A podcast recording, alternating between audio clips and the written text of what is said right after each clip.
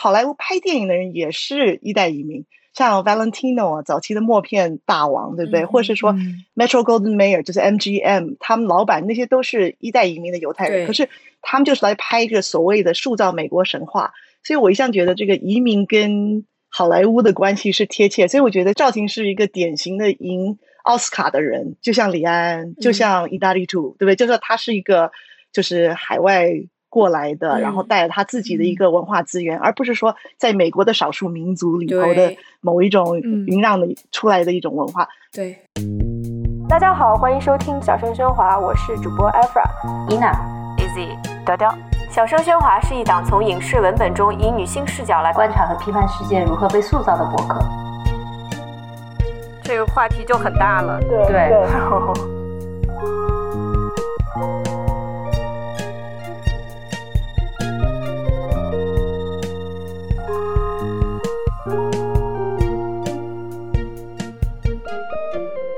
大家好，欢迎收听第四季第八期的小声喧哗，我是主播 Easy。今天和我在一起的还有主播伊娜和雕雕。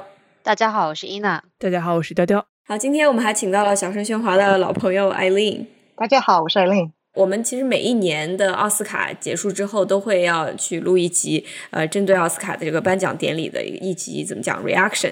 其实就是奥斯卡这个事情对我们来讲还是挺有仪式感的，因为在疫情之前，我们经常会打电话一起看，或者甚至有的时候会叫什么 live tweet，或者是发微博直播这样子。但是今年的奥斯卡典礼就非常的没有仪式感，我不知道你们是不是这个样子的。我们先说一说奥斯卡典礼那一天大家都在做什么吧。我是在二月份金球奖的时候了解到奥斯卡是在四月底，但是本周六已经到了四月底，完全没有意识到是奥斯卡周末，然后也是看了新闻以后才想起来，然后呢是该看的电影，当时二月份说好要看的电影一个也没有看，然后周日晚上也完全没有任何的安排，就是彻底把这件事给忘了。嗯，我也是忘了，我在度假，然后在山里一样像野驴一样的狂奔，然后一起旅行的人跟我说，哎。你知道今天是奥斯卡吗？然后我说啊，然后我就继续继续继续狂奔。对对，而且不但奥斯卡没有看，就是奥斯卡的所有电影都没有看。我们在准备这期节目的时候，我把所有的。就是这个电影播客真的虚有其表，就是已经快做不下去了。我列了所有得奖的电影，然后下面就是每个人一个颜色，写着没看、没看、没看。我我有写 不想看，有有人就连不想看就彻底放弃了。星期天才才想起是奥斯卡，所以可以看到今年真的是这个奥斯卡情绪低迷啊！我还跟学生约了 office hours，约了谈约谈时间，然后我想。完了，刚好九点看不了了。其实我觉得不只是我们，就今年的这个收视率呢，是比去年跌了百分之五十八，然后是历史新低。这也跟它那个时间推迟有关系。然后包括这一次呢，这个因为疫情的影响，它的地点从就是非常华丽的这个 Dolby Theatre 好莱坞的杜比剧院改到了洛杉矶市中心的一个联合车站，然后参加的人数也是从数千人缩水成了数百人。然后我就看网上的评论说，这一次奥斯卡给人感觉就像一个公司年会，就好像不是拍给观众们看的，是拍给这帮做电影的人自己在自自己玩一玩。对的，这种大型颁奖典礼它有两种模式，对，一种就是它是圈内人，它完全就是一个就是一个就是公司颁奖典礼，然后就是大家一起呃吃喝玩乐一番，然后这个互相赞扬一番。那另外一种是有点像预告片，所以像 Tony's 对，就是美国的这个百老汇的。呃，典礼他基本上就说你没看过这些舞台剧，可是我来帮你做个宣传，我来演一些精彩片段，然后你就会想来看。所以托尼奖是这个每年给百老汇的这个票房带来最大的冲击的一个奖。那可是奥斯卡就有点尴尬，夹在中间。嗯，他到底是给圈内人办呢，还是说他是对外的？那这一次我本来想提到一点是这个 Union Station，它这个地方虽然你可以说。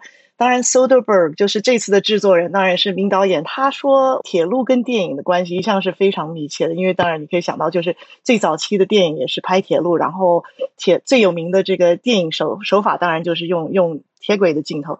可是它这个地点很有趣，它有它有两个就是隐藏的故事，一个就是它其实原本是 L A 的唐人街，哦，是后来被人家就是等于炒地皮，然后占掉了。然后后来唐人街才移到现在的一些别的地方，所以其实它是一个等于是驱除了就是当时的这个移民移民群组才有这样子一个，嗯再有一个火车站。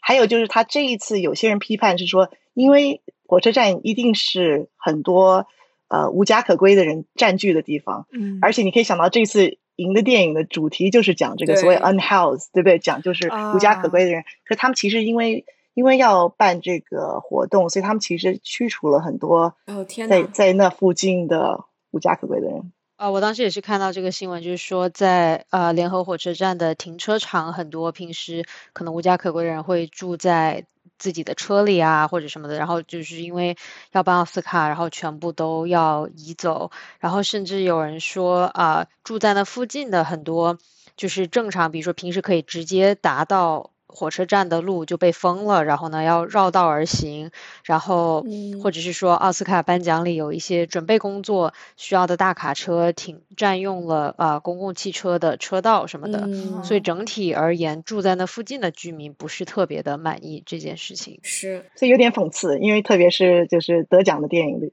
主题是什么？没错，而且这次的奥斯卡呢，就是有的时候我们看奥斯卡，不光是为了看这些啊明星大腕儿然后红毯，其实也是给那种比较受少受关注的一些奖项的一个很好的曝光的机会。比如说纪录片呀，比如说国际电影，比如说声音呀，呃，costume 啊这些幕后人员的一个一个承认吧。但是这次的颁奖典礼几乎没有放什么片段，就他都没有。什么剪辑？没有片段，没有片段，所以我我就来看这些我不认识的人上来讲了一段话，或者是他说这个电影的那个声音设计特别特别的好，或者这个电影里面的原创音乐非常非常的棒，然后我就根本没有听到这个音乐，对，然后没有声音，对，对，没有声音，我就在想这是什么东西，也没有表演，对我看完以后就觉得这是一个低糖版的奥斯卡，就是就没有任何的 令人兴奋的地方，对，可能也是比较真实的体现了过去这一年整个好莱坞的状态以及。我们普通人在电影和娱乐方面的这样的一个状态吧，就是一种差不多就行了。对，就是本来就也很低迷，而且这次的推迟也是好莱坞历史上似乎我我自己了解是这是第三次，上两次一个是因为那个呃 MLK 被暗杀。他的葬礼的原因，然后另外一次是那个 Ronald Reagan 受重伤，也是也是颁奖典礼是推迟了一天。那这次的话，那当然就是前所未有的一个大的呃 pandemic，然后影响了我们所有的人，包括整个奥斯卡的经历也是一样。嗯，那我们要不要就先说一下 最重磅的吧？就这今年的这个奥斯卡的最佳影片和和最佳导演。以及最佳女演员，对吧？都是由一部电影所斩获，就是《无依之地》（No Man Land）。啊，我们之前小声喧哗也聊过，所以请大家一定要务必去听一下。对，我觉得《无依之地》的这个，它几乎是成了一个文化瞬间吧。就是赵婷拿着奖，呃，站在台上，用她带着一点北京口音的英语和普通话说“人之初，性本善”，然后再加上他又没有化妆的这样的这一个瞬间，就。这无论是在中国互联网上，还是在美国互联网，就是你很，特别是在有墙的现在，你很难看到两边的，就是最热的这一条，大家所有人都在讨论的东西是同一件事情。嗯，对，就是这一个瞬间。对，上一次我们看到中美如此团结，就是因为大家都不喜欢木兰，然后我们聊了一期节目。哎，你们知道木兰这次还被提名了吗？啊，真的吗？是什么？是剪笑吗？还是服装？还是服道 化？服道化？服装？嗯。然后没有赢，真的好惨。能被提名也还是不错的啦，从一个 representation 这个代表性的角度来讲。但是我记得我们当时在这期节目里面吐槽了他的辅导话不是非常的好。对，就是幸幸亏他没有赢，我还对人有一点对人类有一点希望，对人之初性本善有点希望吗？呃，我觉得赵赵婷的这次的。嗯，获奖应该说其实并不是非常的令人吃惊，因为他之前金球奖也呃有很好的成绩，所以很多业内人士已经预料到了，呃，无依之地应该会是那天晚上的大赢家。但是可能还是比较吃惊的是，居然把三个这么重磅的奖项都拿到了。啊，我其实挺想聊一聊他的这个获奖感言的。嗯，就赵婷，她除了没有化妆，然后打扮的还是非常一如既往的，就是没有穿那种非常华丽的礼服。嗯，除此之外，我觉得她当时的那个演讲其实很短，对吧？嗯，但是我自己觉得非常感人。我不知道你们当时什么感觉？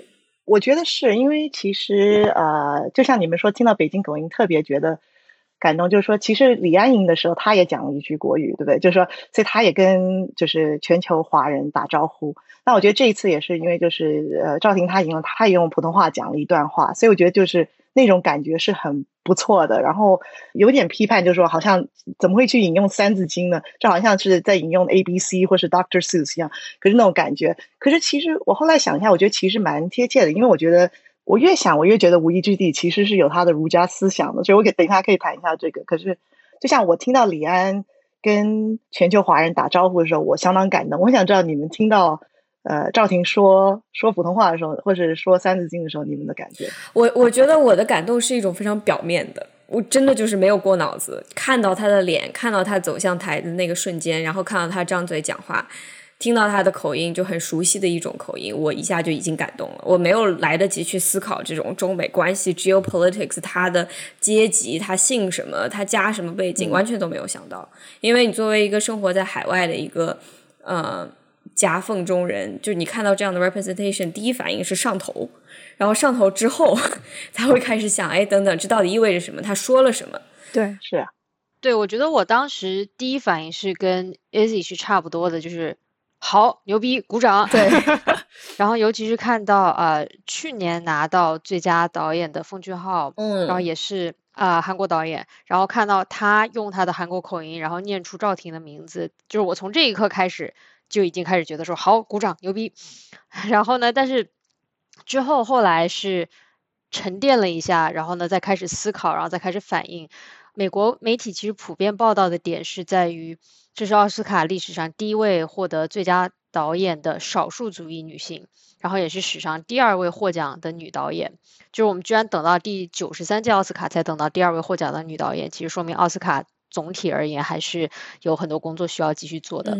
但是啊，小声说话的一个好朋友 Tony 在推特上其实说了一个挺重要并且挺有趣的一个点，就是赵婷的身份其实并不是一个这种非黑即白，就是西方媒体把她要么塑造成一个少数族裔女性里面出了一个第一，非常牛逼。要么就是被中国禁言的艺术创作者，对，就是好像仿佛只有这两个极端。但其实我觉得赵婷的身份其实更类似于我们几位的身份，就是她是一位移民，她是一位国际留学生，这个其实很少。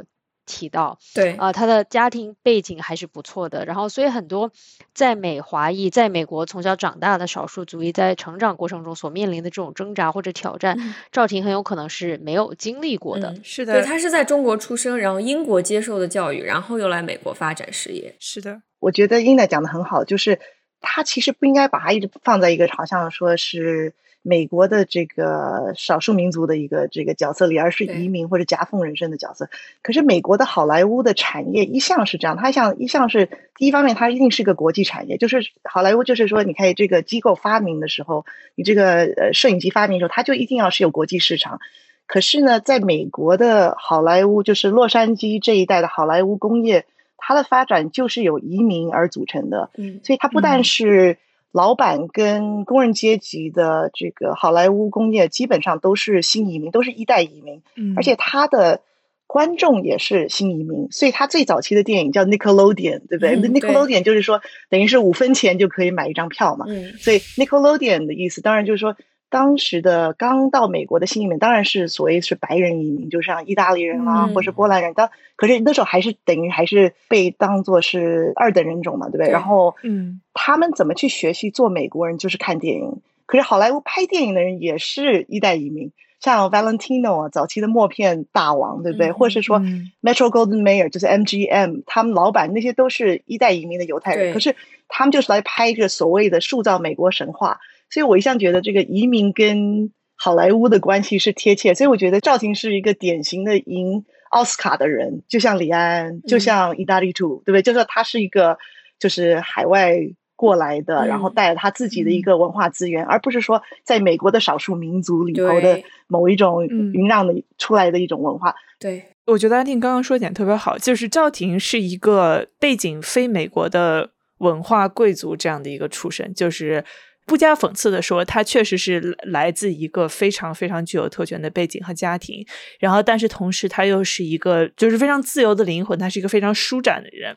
然后再加上正好现在的这个政治环境里面，他作为一个亚裔，本身又带有非常强大的这种。政治意义，然后他又拍的是一个美国底层的故事，就是这一个文化瞬间里面带有的各种太多层的这种交叉身份，导致很多人其实不知道如何看待这个事情。我想举两个特别有意思的争议，大家可以展开聊一聊。就是一个是就是海马星球的主播贝斯在柏林的媒体人秦立文老师，他写了一段我觉得挺有意思的，就是海外华人在强调自己文化身份的时候，很容易不加批判的拥抱一些就已经被中文世界的语。语境认为是不落后腐朽的东西，比如说《三字经》所代表这种儒家文化。他有一句话说的有点命，但是我觉得还是挺精辟的。他说：“你作为女性，你连这种祖坟都进不去，就不要在牌坊上寻找文化认同了。”就是很多人觉得《三字经》这样的东西，就是当你好不容易等到了这样的一个被代表、被庆祝的瞬间之后，你。拿出来的东西为什么是《三字经》？嗯，这个我觉得还挺有意思的。就我们之前其实也讨论过这个问题，就是在讨论那个 Never Have I Ever 的时候，嗯，就是当时我们的嘉宾作为和我们一样的，就是刚来美国的印度人，他当时就觉得说，为什么二代印度移民？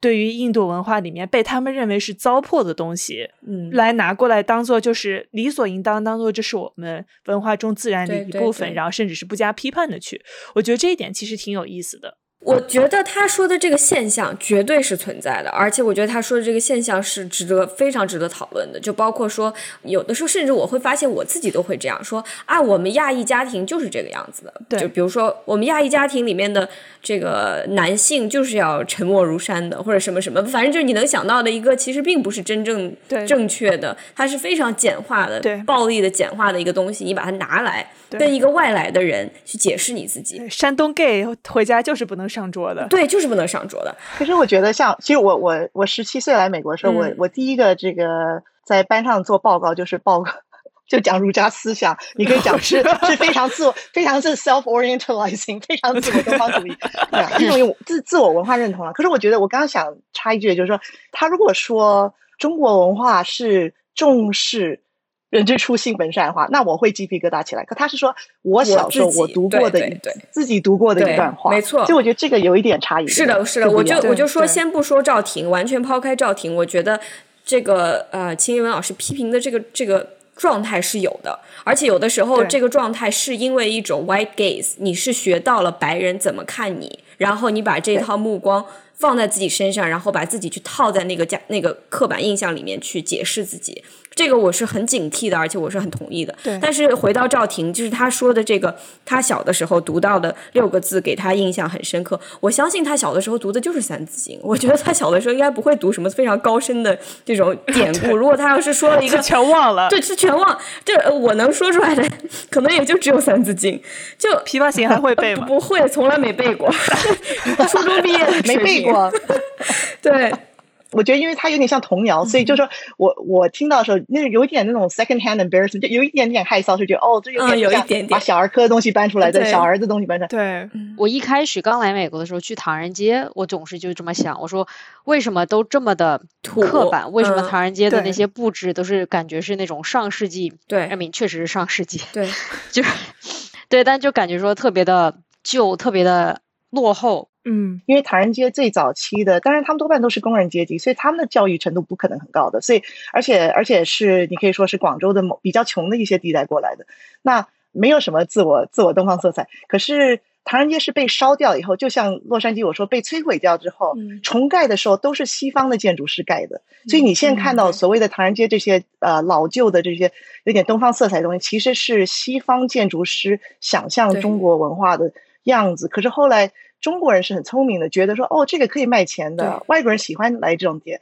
所以他们后来做成的这个馆子的设计什么都是照的原来旧金山的这个西方建筑师做的，包括牌坊，包括牌楼的那个样子。嗯，所以你可以说它一直是一种给外人包装的，对对，某一种形象。嗯，明白了。对，我觉得就是现在我们所看到的这套唐人街的审美，就是。很多刚刚来美国人第一反应说哇可以怎么怎么可以这么土或者怎么可以这么破，就是我之前也经历过这么一个阶段，我也是。所以只是我们现在这一代的时候，很多人开始回头去望向当时的这些文化符号，然后再。再基于它进行一些再创作，没错。而且你拿现在的标准去批判过去的哲学文本，这种上纲上线的事情，是我们一直都非常爱做的。对，我们不批评这件事情本身，就不批评这件事情。但是我觉得你在批评的过程中，一定要认识到，第一，海外华人的他们他们的各种局限性和他们抗争的背景，和第二。也要能留出来经典被重新塑造的空间，特别是这六个字在无论是在时间和空间上，我觉得它的使用都是非常成功的。就是你正好把一束光打在这个有很多问题的典籍里面，那个最普世的哲学问题上，而且这个问题正好回答了我们这个时代最大的疑惑，就是在中美之间也越来越分裂，美国自己内部也越来越分裂，无论是种族还是阶级还是党派之间，在一个非常分裂的时候，你这个时候提到。一个古希腊哲学家、古埃及哲学家，所有的哲学家都提到过的这个问题：人是不是好人？Are people good？这样的一个问题，我觉得还是非常非常有力量的。对我认为它其实非常有力量，而且并不代表它，因为它简单，因为我们熟悉它，所以就可以把它。弃到一边，觉得好像没有什么值得歌颂的地方。对，就像之前我们请过的一个啊导演，他拍那个叫《母语》的那部片子，它里面就用“床前明月光”这首诗。那我们大家都觉得啊，你怎么，比如说会不会就把这么简单的一个五岁小孩都会背的诗拿出来？可是这个东西它就是非常非常美的，而且它里面传达的那种感情是普世的，而且是极其极其的怎么说，可以经得起时间的考验的。是的。我其实我觉得，我我不是讲到说，我觉得无意之地跟其实跟这个人之初性本善其实是息息相关的，因为我觉得他基本上他探索的一个东西，你可以说他的一个某一种，很多人说这个电影值得批判，就是他的意识形态其实是有点令人怀疑的，就是说他好像好像是完全就是这些人都是有选择性的，然后基本上都是白人，对不对？然后多半是就是年老的白人。那可是你你想，你可以想象年老的黑人，他不太可能有这种自由，不会在街头流浪，因为他可能就会被抓起来，或是被枪杀。对，就是很多人批评这个电影会讲到这些点。可是他的一个基本让你觉得最有魅力的，或者说你赵婷他这个导演最有魅力的，像他拍那个《The Rider》那个西部电影的时候，就是他与演员一个非演员的那个那种关系。其实就是一种，你可以说孟子思想、儒家思想“人之初，性本善”的一个概念，就是说，啊，人与人最重要的是人，对不对？就是人字旁人，啊，而是就是人与人的相处，或是如果换成就是当代术语的话，最近的一个哲学家现在他变得很大红人，是因为呃，Good Place 一直在引用这句话，就是。What do we owe each other？对不对？我还拿了这本书来看，哇，我们所有的节目都联系到一起了，连起来了，闭环。其实小学笑话只有一部节目，其实只有一期。我以前的老师，而且是他是一个哈佛教授。我我以前的一个老师，而且是我一个同学的爸爸，所以他忽然觉得自己怎么会现变大红人了？你知道，因为这本书 就出现在电视集里头。那可是 What do we owe each other？在一个新冠疫情里头，就是你外让你重新思考，就是说你到底需要。要做些什么？就是还是你各扫门前雪。对。可是我觉得孟子的某一种，就是说你可以有百家思想里头有各种各种不同的中国思想。可是呃，就是儒家的那种孟子，或者是人之初性本善这个出发点，基本上就是说你对陌生人还是要一视同仁，就是你还是需要有一种基本的人道的相处的模式。虽然你可以说这是一个古老，或是呃这是一个封建的文化，可是你它的确有它的某一种魅力，或是某一种。特别在这个疫情时代，它有一种给我们一种安慰吧。所以我觉得这个电影它其实谈到这一点，对不对？人与人的关系。对，说到这个，其实我有一个还想要引申来开说的，就是关于《无意之地》这个电影为什么被不加思索的用来庆祝这个少数族裔的胜利、少数族裔的 representation 是一个。嗯，太过于简单的一个话术，是因为这个电影它的内核不是这样的。我觉得这个电影其实是有一点反现在的我们这一套 diversity 的话术的，因为我们现在在这种各种各样的抗争中，喜欢把圈子画的越来越小。这是我的族群，这是我的故事，我要 represent 我自己，你来怎么怎么样，或者你来了解我，你来挪用我的文化，就。很容易竖起这样各种各样的 barrier，我觉得这不是不好，我是很多一直被忽略、一直被边缘的人，他想要去凝结起来，去去争取话语权。但是其实赵婷的这种交叉身份给了他一种 privilege，让他能够跳出这个圈子来。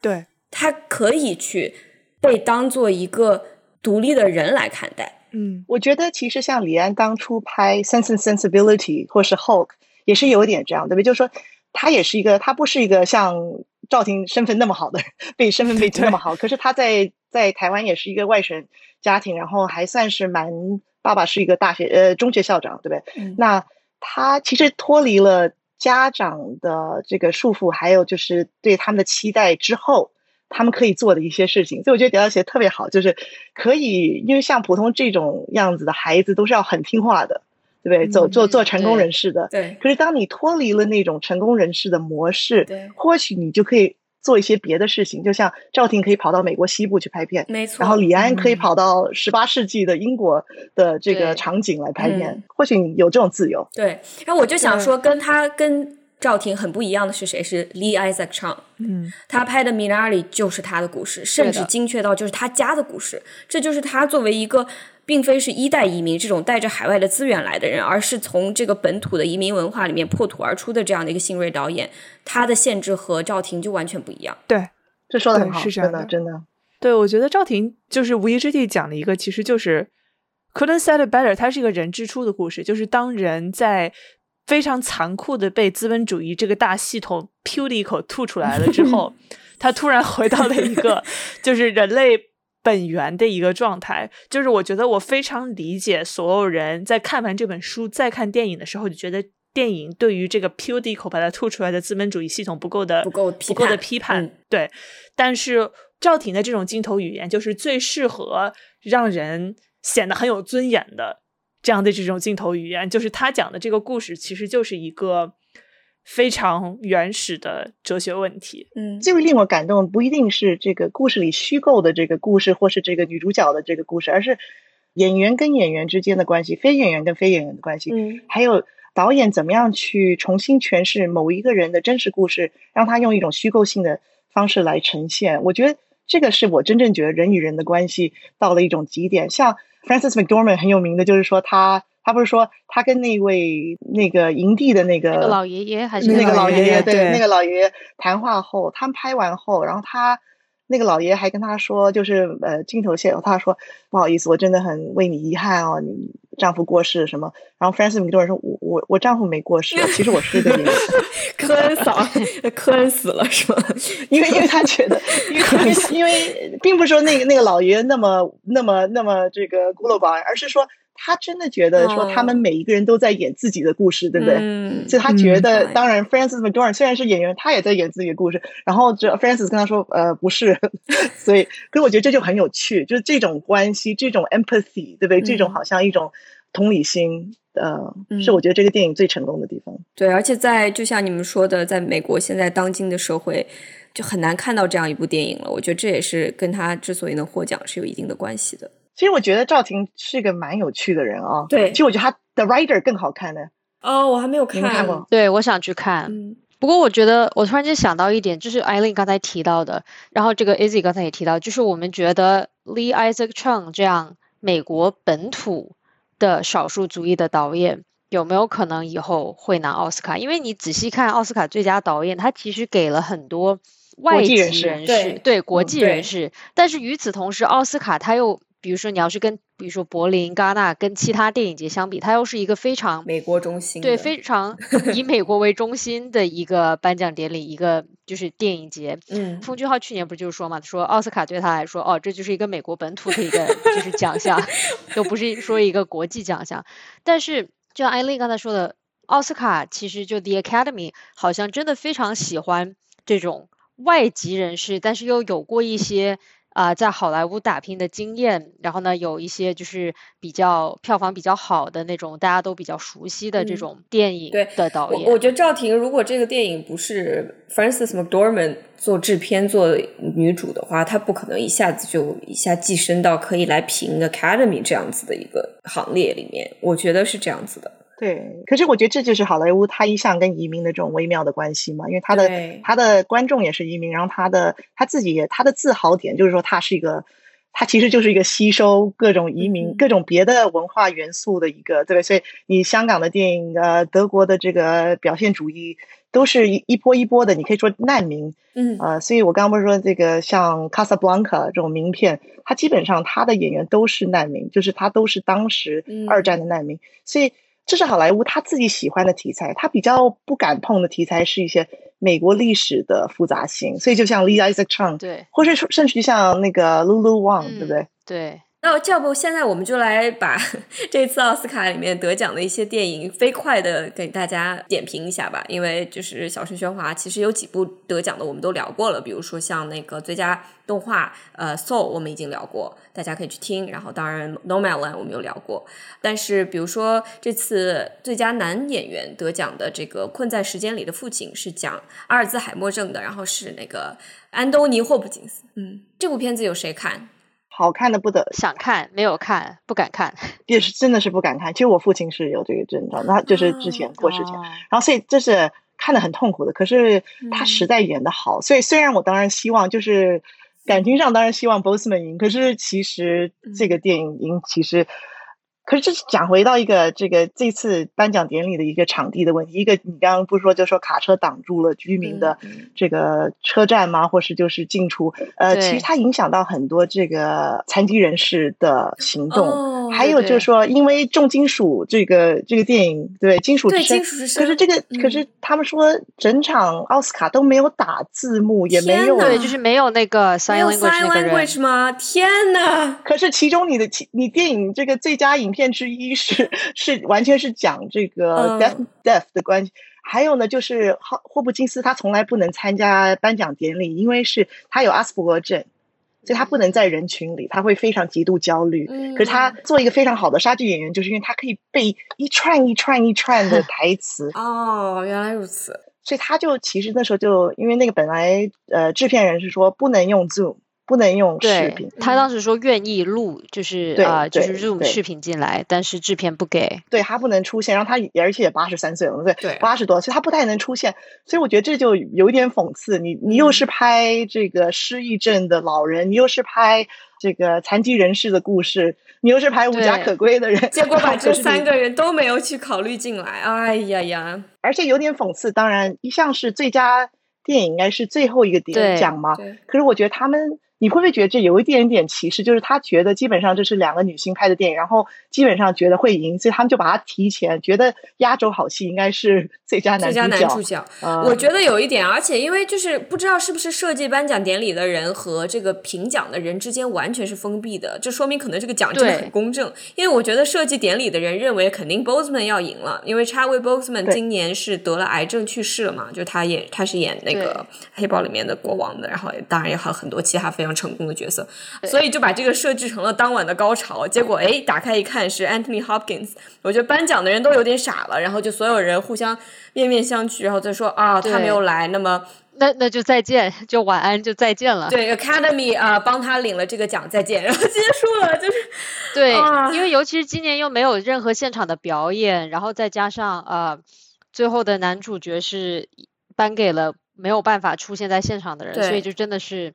这也从侧面反映了，编剧就是策划颁奖典礼的人是真的不知道不知道谁会赢，他只能猜测。对，可是本来 Coleman Olivia Coleman 就是去年赢啊，这个他他是要他是已经准备好了，要如果 Hopkins 赢的话，是他会帮他致辞，可是他们也没有切到他那边去，对，哎呦，不知道怎么回事，好像也说 Academy 不允许这种带领奖，还是怎样。规规矩很多。那艾琳，你要不要就是因为好像所有人里面只有你看了，能不能够迅速的给我们形容一下这个电影？它是一个本来是个舞台剧嘛，然后拍成啊拍成电影，像你想象的一样，就是特别的看的非常辛苦，嗯，看的非常辛苦。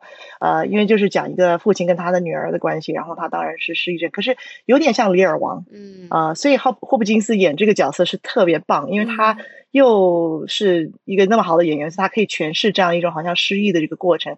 和他同时又是一个，他又是一个杀剧演员，所以就是疯疯癫癫的感觉，他也呈现的很好。可这个电影真的看起来很辛苦，然后不是那种看的让你很舒服。我觉得其实米纳尔跟无依之地看起来都还还蛮振奋人心的，你不觉得？对对，就你看到最后，虽然不会说耶，但是你至少会觉得说啊，就还是就是人类还是有希望的，比较欣慰那种。他还是很安慰你的那种电影。对对对，我觉得 Father 是没有安慰的，因为你知道人生人人老去就是就是如此。天对。好吧，天呐！啊，然后下一部电影的话是《犹大与黑色米赛亚》，然后这一部剧的话，其实伊娜有看过，所以啊，要不你跟我们来讲一下？我一开始是不熟悉这个故事的，然后我觉得这个故事本身也有很多很多值得探讨的地方。嗯，再加上 Daniel Kaluuya 演的这个 Fred Hampton，我在看完电影的时候没有意识到，但其实电影里面都是年轻人。Fred Hampton 被枪杀的时候，他只有二十一岁。是，哇哦。然后 Lakeith Stanfield 当时是那个。跟 FBI 探员一起就是合作，当然这剧透了，但是这是历史，这也不算是剧透。对，Lakeith Stanfield 演的那个线人也是只有大概好像是十几二十岁出头，所以大家都非常非常的年轻。嗯，所以我当时看完这部电影就觉得说，呃，两个男主角一定是会被提名的。然后，但是我不能理解的是，如果这两位。主角，我觉得是主角都被提名了最佳男配角，那么谁是电影的主角？我们不禁要问：难道是联邦调查局的探员吗？是一位白人。但是我查了查，其实是因为 Academy 的成员并没有在最佳男主角这个项目里面提名这两位演员，就是 Daniel Kaluuya 和 Lakeith Stanfield 都没有。被提名，而 Academy 的成员只有在最佳男配的这个项目里面提名他们，所以他们就变成了两个都是最佳男配提名。可是当时我想，可能就是很多都会觉得，绝对会觉得是 Boseman 会稳赢嘛，对，有一点这种感觉。有的，有的。所以说这个项目大家尽可能避开它，因为你好不容易一部这么好的影片，这就好像在中国打乒乓球打不赢，然后就跑去日本，就去香港，感觉。那下一部是《前程似锦的女孩》（Promising Young Woman） 这一部电影，我们可能收到。不夸张的讲，很多封听众来信让我们一定要看。可是我就觉得这部电影是一部让我看了会觉得很辛苦，然后很难受的一部电影，所以我一直拖着没有看，直到今天我都没有看。我也是。我今天有时间看一部电影，我就看了《金属之声》。我不想看，这这好这好说吗？可以啊，可以啊。这就我，因为我一个好朋友是制片人，他也是就是也是华人，然后他就说，他常常就说有些电影他的感觉就是 white people problem。然后这个电影给我看到预告片的时候，我就觉得说，虽然它是讲女性，是不是，我就有点 white people problem，所以我有点懒得看啊，是吗？哎，我是听说它是关于性侵的，然后关于就是复仇，然后他好像是没有把复仇变成一种非常让你爽的这样的一个，反而是探讨了他复仇背后的很多这种复杂的问题啊。所以，总之有一天我会看的，有可能在飞机上我会看。这么说很不好，Not today。对 啊，人生苦短，只要看好看的电影。对，我就看了《金属之声》。哎呀，我要跟大家说一下，我今天真的就只有两个小时可以看电影，我看了看《前程似锦的女孩》和美丽的 Riz Ahmed，然 后我就毅然决然的选择了 Riz Ahmed，他太帅了，首先，而且他在这个电影里面演一个非常非常脆弱的。哎呀，这个这个说起来真的特别的 stereotypical，但是他就是又脆弱又坚强又迷人的这样一个角色。他的这个 premise 是什么呢？就是他是一个金属就是摇滚乐队的鼓手，他和他的女朋友两个人组成的乐队。他们当时正在巡演，巡演的过程中，他突然意识到自己的听觉开始退化，而且是急剧迅速的退化，几天之内他就听不到声音了，就几乎听不到声音。然后他就要嗯，相当于去。改变自己的人生吧，然后不太能剧透，也没有什么好剧透的。但是基本上，他其实整个这个电影给我很大的冲击，是他真的有冲击到我的 ableism，就是我们这种没有明显的障碍的人，呃，残疾的人，认为这个甚至残疾这个词也是好像说没有听觉、没有视觉是一种是一种不好的事情。可是这个电影里面 r i z a p a n 演的这个鼓手，他当时被送去了一个。啊，deaf community 就是专门这个听障人士的一个一个地方。那个地方最大的一个理念就是，我们这里所有的小孩子，我们都教他说，你没有办法听见声音，这这并不代表着你是比别人要差的，就这不是一个残障。然后你一定要抱着这样的心态才能够加入我们的群体。那当然了，他作为一个半路失去听觉的人，而且又是一个跟音乐相关的这样的一个人，他没有办法接受。所以整个这个电影其实就是他在这种 ableism。的这个这个观念里面挣扎的一个电影，但是非常诗意，非常好看，非常小。它不是一个想要讲很大的故事的一个电影，我非常非常喜欢。而且这个电影的 sound design，就声音设计简直是太棒了。我在看的时候，我家洗衣机嗡嗡嗡嗡嗡嗡的转，然后我当时就觉得不行，为了这个电影，我一定要把洗衣机停了，因为它的那个就它在不同的人的听觉里面的切换。然后对于背景音就是重鸣啊，然后什么这种这种设计实在太棒了，我真的很推荐。我觉得而且适合大荧幕去看，如果不行的话，就在安静的、非常安静的家里面去看。好的，提上日程，周末找时间看。那接下来的话就是《Wolf Walker》，《Wolf Walker》到底是什么呀？是个动画短片、长片，一个半小时长片。哦。它就是今年动漫奖。那其实刚刚又讲到企业的问题，就是说奥斯卡它到底目的是什么？它是提倡企业给工这整个工业吗？还是说它就是所谓是艺术巅峰？那如果它是提倡工业的话，那呃，《狼行者》它是手绘的，而且它完全是二 D 手绘的某一种呈现。然后它是一个独立制片厂，就是 Luxembourg 法国跟。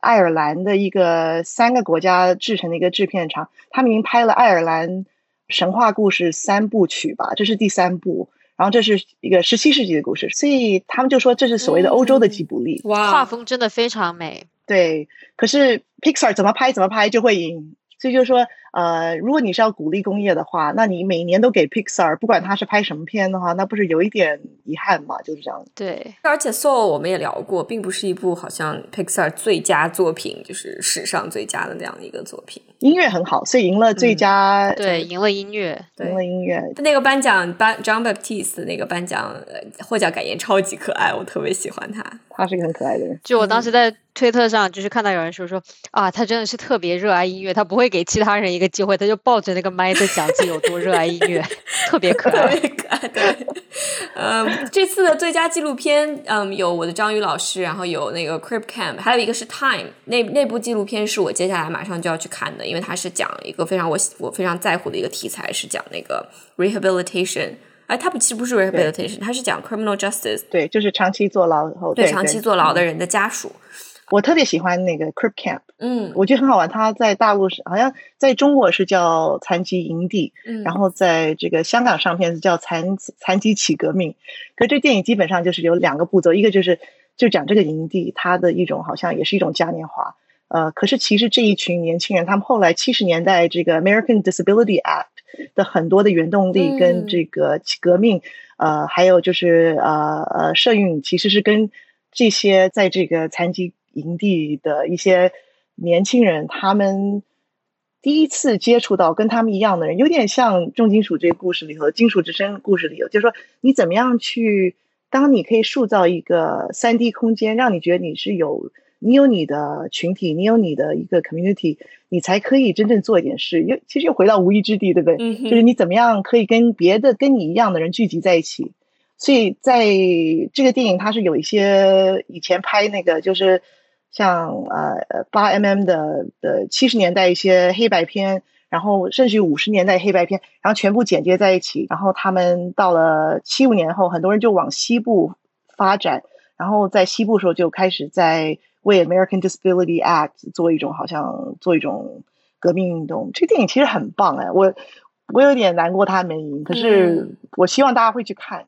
另外一点，我觉得蛮有趣的是，你可以看他这个他那个残疾引领，他刚开始的时候，很多那些小朋友或是都是五十年代，因为五十年代不是小儿麻痹又最严重的一段时间嘛，然后后来 SALT 发找到疫苗的时候，然后才有点控制住了，然后到几年前才 WHO 才宣布说好像小儿麻痹基本上控制了嘛。可是很多人现在谈到说，现在我们这个疫情，我们没有看到是。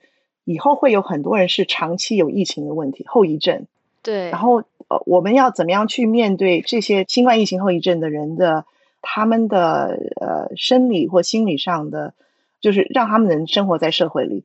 所以我觉得又看到 c u r b Can 这个把五十年代的这一批小儿麻痹这些年轻人他们怎么样过来的一个故事。我听说我的章鱼老师其实并没有那么有意义，就是至少从社会议题的这个角度来讲，你有没有看到有人在推特上说他怎么没有谢谢那个章鱼？对呀，他怎么会没有谢谢？因为整个故事都讲他多么的就是震撼，就是他跟章这个章鱼老师的，就是这个老这个章鱼作为一个老师，等于就是教他那么多人生道理。然后很多人说，为什么演讲为什么得奖的时候没有谢谢章鱼？对。我觉得其实这这次颁奖典礼最好看的反而是最佳女主角和最佳女配角的这两个呃获奖者以及他们的获奖感言。我们先从 Frances McDormand 来来聊吧。她在中国就是简中网络上面的名字叫科恩嫂，因为大家都是因为科恩 Brothers 才认识的。她对，然后呢，又因为他的名字很长，大家不会拼，也记不住，也不怎么会念。然后就没有给他起一个绰号，比如像日日啊之类的朗朗上口的绰号。然后我就觉得我现在有一个有一个 personal mission，就是我很想要给他起一个绰号，让大家可以不要再叫他科恩嫂。对我之前我男朋友不知道他是谁，因为没有刚好就没有看过他演的电影。然后我。讲了一堆一堆的介绍，我到最后的最后实在是不行，我才说哦，她就是她是科恩嫂，就是她老公刚好是一位有名的导演。By the way，抗拒抗拒抗拒。Princess McDormand 和那个赵婷之间的关系也非常非常的感人。我之前看过一张他们两个的照片，就对。特别好，就是有种那张照片。对啊，就是呃，我我可能没有见过的朋友，我们可以用来当这一期的那个什么，就是他去摸他的头，对吧？就赵婷去摸那个 Frances McDormand 的头，就有种跨年龄的女性之间、女性创作者之间的友谊这种感觉。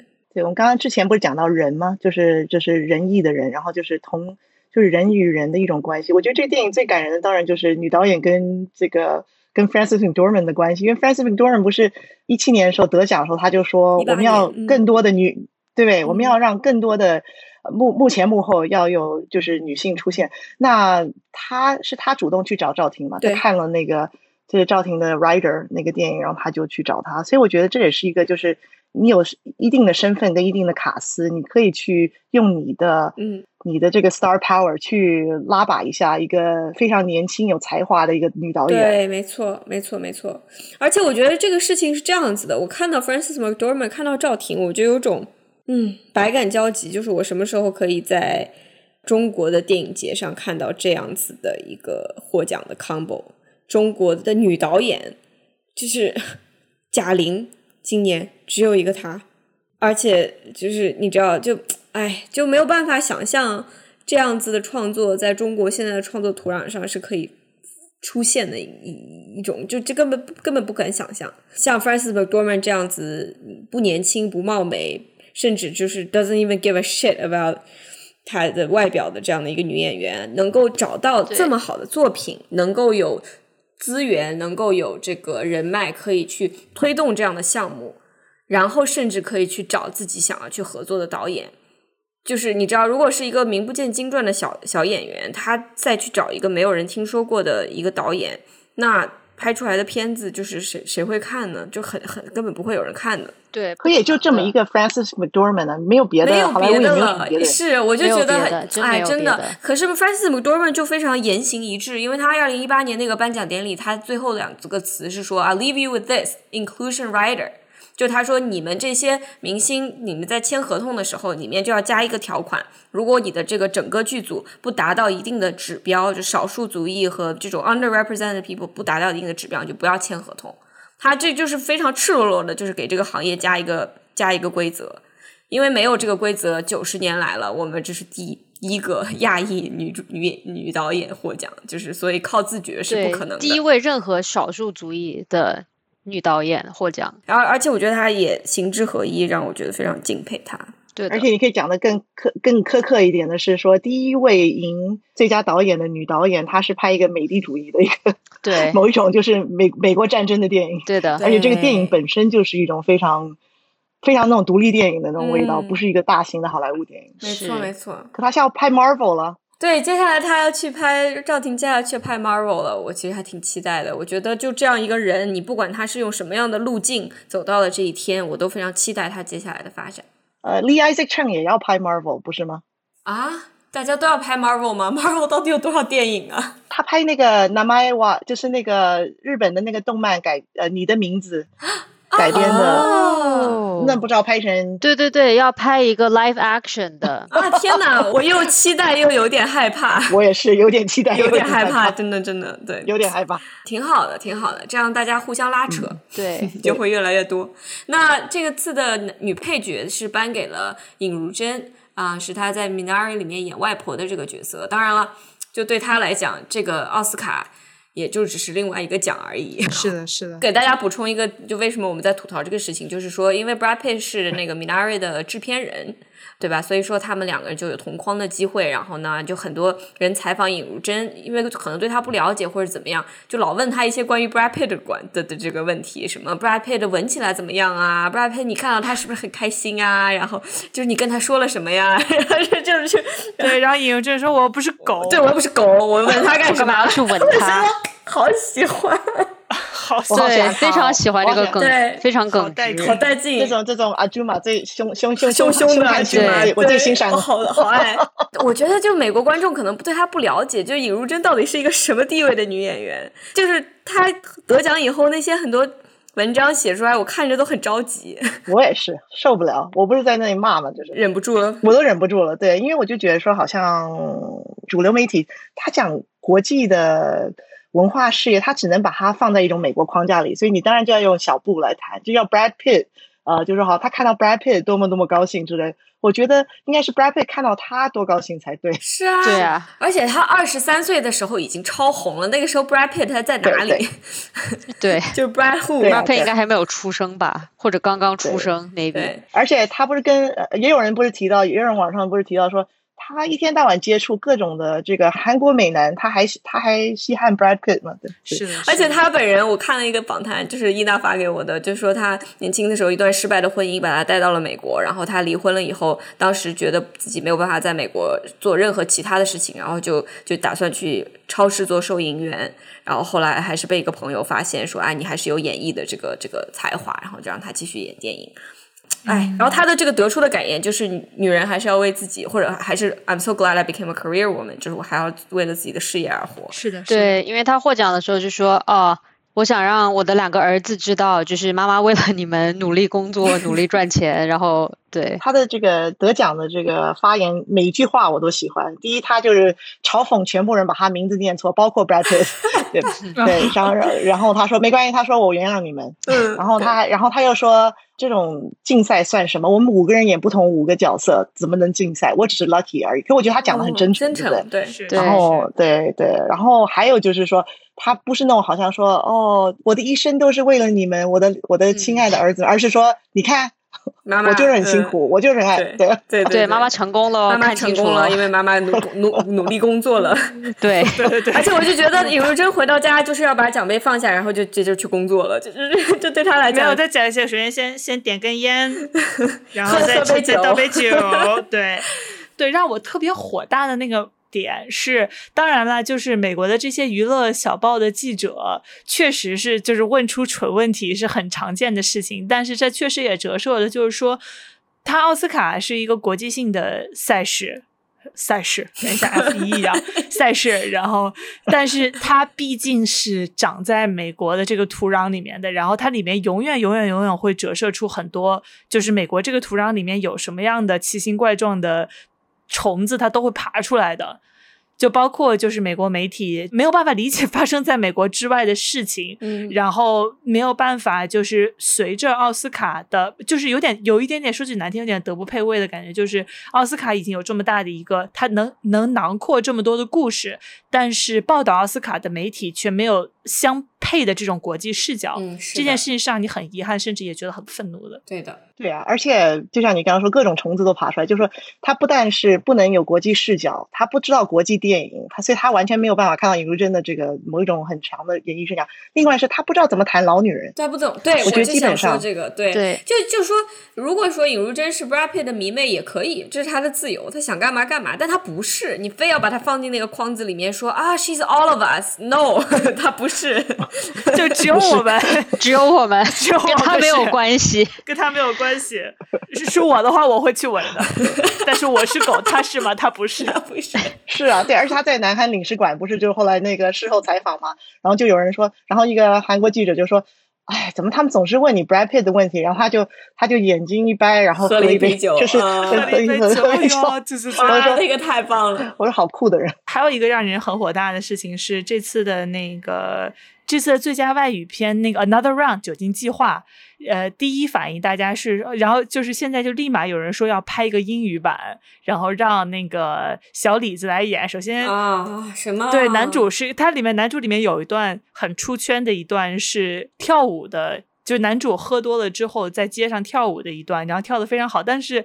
这个演员曾经是一个芭蕾舞演员，对他以前专门是学跳舞的。对，小李子要去跳的话，能把那个码头砸穿，你知道吗？就是 Matt Mikkelsen，他是作为我忘了他是北欧哪个国家，但他当时是丹麦，对，他是丹麦派来，就是他是来美国留学学习舞蹈的，就是他的舞蹈水平是这个这个 level，专门来留学学习舞蹈，然后回去说，哎，不如拍个电影试试看。对对对，就是他的他的他的腿。小李子说不用了，我已经拿过奖了。小李子说不用了，谢谢。对，不要折腾谢腰，谢腰，真的谢 腰。就有人就喊说，就为什么不能开字幕呢？就是哇，吃的 fucking 对呀，人家上一次得奖的导演已经告诉你们了，你们就开开字幕吧，求求你了。对啊，开字幕就好了呀。对，打开一个新的世界，救救你自己。所以我刚刚就说那个，所以你这样看的话，就觉得说 Farewell 跟 Minari 其实是。真正的勇敢的尝试，对不对？因为这两部片都是美国电影，可是有那么多字幕。没错，没错，对对，所以真的还蛮感动的。对的，对，两个好像都是 Plan B 制片，然后 A Twenty Four 发行的啊，这两个。所以，所以还是要谢谢 Brad Pitt 了，表示说，就算他哎呀，一切还是 goes back to Brad Pitt，又是一个闭环。说 he's a he's a good white man，he's a good white man，对，糟糕，糟糕，一个好白男。赵婷这个事情呢，是显见的中国和美国在完全不同的互联网环境，同一天同一个时间成为热点的这样的一个现象。嗯，可是它没有让我感动超过三秒，瞬间又化成了浓浓的汹涌的政治抑郁。对对，我当时写了一条很长的小声喧哗的微博。发了发出去五分钟，我去喝了个水，回来有一百还是两百个 notification，然后就没有了。然后我又去 又去倒洗了个杯子，再打开全没了，就是一种非常魔幻的这样的一个一个感官。就这么一个文化瞬间，好像折射出了这两边，无论是社会结构上的，还是文化圈内部的各种各样的问题和局限性。一种人为的撕裂，对这种啊，包括各种维度的撕裂，所以就是在这样看的话，“人之初，性本善”这样的说法真的是非常非常的 timely，嗯，就是非常事实的，没错，真的是一道光闪下来，爱是一道光，我刚才差点唱出来了，对。好，那么就谢谢大家，也非常非常感谢艾琳这几次每次上我们的节目反响都非常非常好。对的，对的。然后虽然今年奥斯卡令人失望，但是希望接下来的一年里面大家能够多看好电影，嗯，然后多和自己喜欢的朋友们、家人们一起去看电影。是的，好，那就这样吧，感谢大家的收听，我们下次再见，拜拜，谢谢大家，谢谢，拜拜。